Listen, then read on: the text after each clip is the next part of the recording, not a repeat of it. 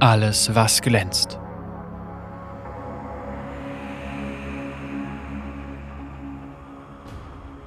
Uralte Wurzeln, gewundene Bäume und Ranken mit dicken Blättern, die sich über die Steine ausgebreitet hatten, versperrten den Weg durch den üppigen Dschungel. Drei Männer hackten sich schwitzend ihren Weg frei, ihre Herzen angetrieben von Gier und Versprechungen von unschätzbarem Reichtum. Sechs Tage lang hatte der Dschungel sich ihnen verweigert, doch nun ragte der Tempel aus dem Dickicht hervor. Seine Fassade war in eine riesige Steinformation gehauen, rote und blaue Blüten verzierten sein Fundament. Friedliche Verzierungen säumten die vergoldeten Alkofen und Girlanden aus goldenen Orchideen rankten sich um seine Rinnen. Siehst du, Horta, sagte Wren, haben wir dir nicht gesagt, dass der Tempel wirklich existiert? Solange die Schätze darin auch existieren, erwiderte Horta. Dabei warf er seine stumpfe Machete zur Seite und zog sein erst kürzlich geschärftes Schwert. Euer beider Leben hängt davon ab. Das habt ihr doch nicht vergessen? Keine Sorge, Horta, sagte Merta mit einem krächzenden Husten. Wenn das hier vorbei ist, kannst du dir deinen eigenen Palast kaufen. Das hoffe ich doch, grummelte Horta. Jetzt zieht eure Waffen, tötet jeden, der sich uns in den Weg stellt. Die drei Diebe näherten sich dem Tempel, ihre Waffen reflektierten den Sonnenschein. Horta fiel auf, dass die Ecken des Tempels nicht klar und definiert waren. Jede von ihnen ging ineinander über. Als sie sich ihren Weg ins Innere bahnten, kamen sie an zwei beeindruckenden ionianischen Peitschweiden vorbei. Ihre Stämme waren zu einem Eingang zusammengebogen und ihre Rinde so weiß, als hätte man sie angemalt. Warum gibt es hier keine Wachen? fragte er, als er das Innere betrat. Seine Frage blieb unbeantwortet, während sich seine Augen an das rauchige Dunkel der in Stein gehauenen Kammer gewöhnten.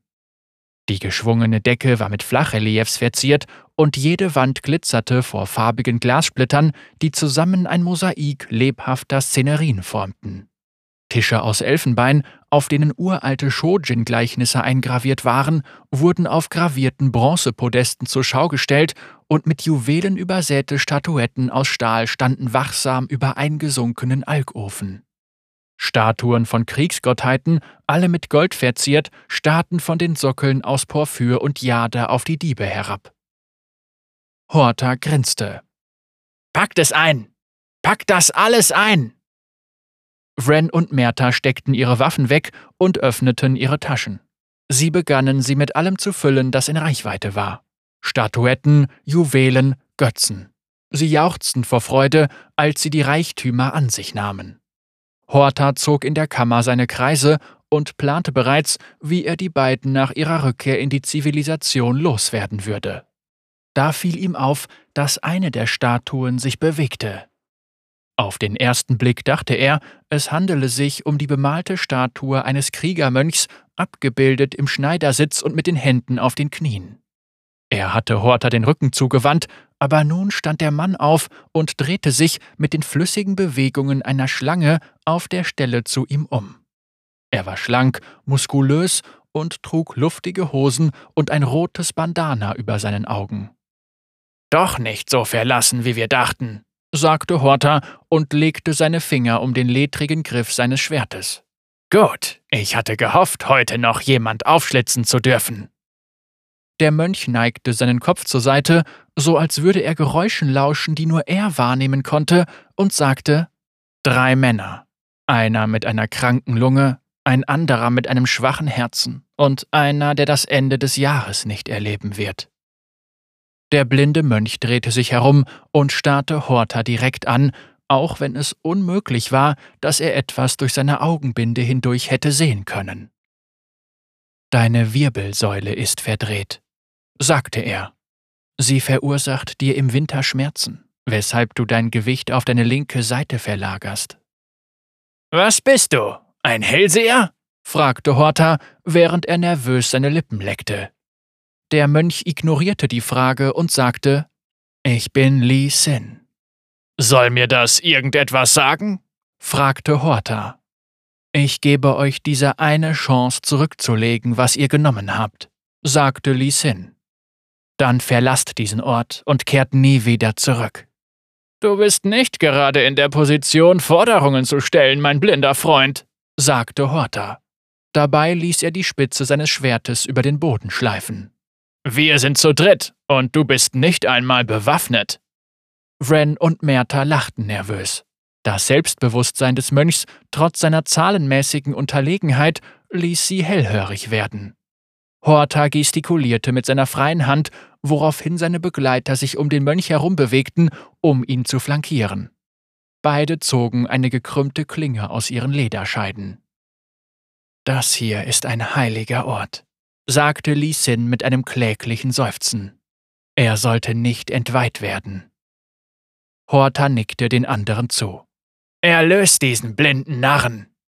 Wren machte einen Schritt nach vorn. Li Sin bewegte sich bereits, bevor sein Fuß den Boden berührte. Im Bruchteil einer Sekunde ging der Mönch von vollkommener Stille in eine blitzschnelle, flüssige Bewegung über. Sein Arm wirbelte umher und seine Handkante traf Ren schließlich im Genick. Knochen knackten und der Dieb fiel zu Boden. Sein Kopf war zu einer unnatürlichen Position verdreht. Li Sin wich zur Seite aus, als Merta ihn mit einem Schwerthieb erwischen wollte. Die Waffe wirbelte umher und schnellte auf ihrem Weg zurück direkt über Li Sins Kopf hinweg. Der Mönch ließ sich flach zu Boden fallen und drehte sich zur Seite, um Merta die Beine wegzuziehen. Der Bandit ging zu Boden und seine Waffe rutschte klappernd über den gekachelten Boden. Lee Sin sprang auf und platzierte seine Ferse mit einem heftigen Ruck auf Mertas Brustkorb. Merta stieß einen erstickten Schrei aus, als seine Rippen zerbrachen und die zersplitterten Enden in sein schwaches Herz gebohrt wurden. Gestohlene Juwelen fielen aus seiner Tasche, während seine Augen vor Schmerz aufquollen und er um Atem rang wie ein Fisch an Land.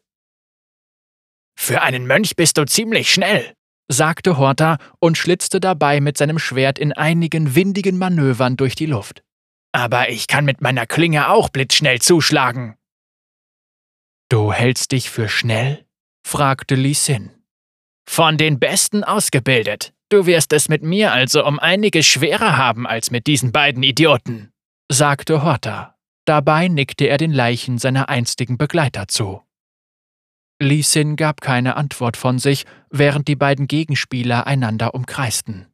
Horta beobachtete, wie der blinde Mann jegliche seiner Bewegungen wahrnahm. Die Schritte des Mönchs waren präzise und flüssig, und Horta bekam das mulmige Gefühl, dass jede weitere Sekunde seinem Widersacher nur noch mehr über ihn verraten würde. Er schrie auf und stürzte sich in einer Serie aus sausenden Schwerthieben auf den Mönch. Li Sin wich zur Seite aus, bewegte sich wie ein Spross, der vom Wind hin und her gewiegt wurde, und wehrte Hortas verzweifelte Angriffe mit drehenden Bewegungen ab. Horta drängte Li Sin mit nicht enden wollenden Angriffen weiter und weiter zurück. Der Mönch sah dabei völlig entspannt aus. Sein unbeweglicher Mund, seine verdeckten Augen und sein Desinteresse machten Horta zornig. Er sammelte sich für einen letzten Angriff und brachte all seine Erfahrungen und Kräfte in sich auf. Das Schwert durchschnitt die Luft neben dem Mönch, aber traf ihn nie. Li Sin drehte sich ein letztes Mal weg, ging in die Hocke und spannte seinen Körper an. Du bist schnell und nicht gerade untalentiert, sagte er mit pulsierenden Muskeln unter seiner Haut. Aber die Wut blendet jeden deiner Gedanken. Sie hat dich aufgezehrt und in den Tod geführt.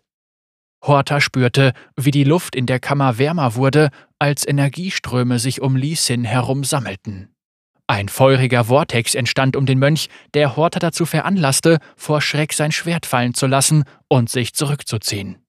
Li Sin zitterte förmlich, als würde er um Kontrolle über Energien ringen, die selbst für ihn zu mächtig waren. Die Kammer bebte unter dem Echo von aufziehendem Wind. Bitte, sagte Horta. Ich gebe alles zurück. Ich gebe alles wieder zurück. Li Sin sprang nach vorne, befördert durch einen blitzenden Strom aus Energie. Sein Fuß traf Hortas Brustkorb wie ein Hammer und der Mann wurde nach hinten weggeschleudert. Horta prallte mit einer Wucht gegen die Wand, die sogar Steine zerbersten ließ. Regungslos ging er zu Boden. Jeder Knochen seiner Wirbelsäule war in seine Einzelteile zerbrochen. Du hattest die Gelegenheit, das alles zu vermeiden, aber hast sie nicht wahrgenommen, sagte Li Sin. Und nun zahlst du den Preis. Hortas Blick ergraute nach und nach, als er seinem unweigerlich nahenden Tod entgegensah. Das Letzte, was er sah, war der Mönch, der wieder seine ursprüngliche Position einnahm. Er wandte Horta seinen Rücken zu, nahm eine entspannte Position ein und der Vortex aus tödlichen Energien um ihn herum verschwand. Lee Sin neigte seinen Kopf und widmete sich wieder seiner Meditation.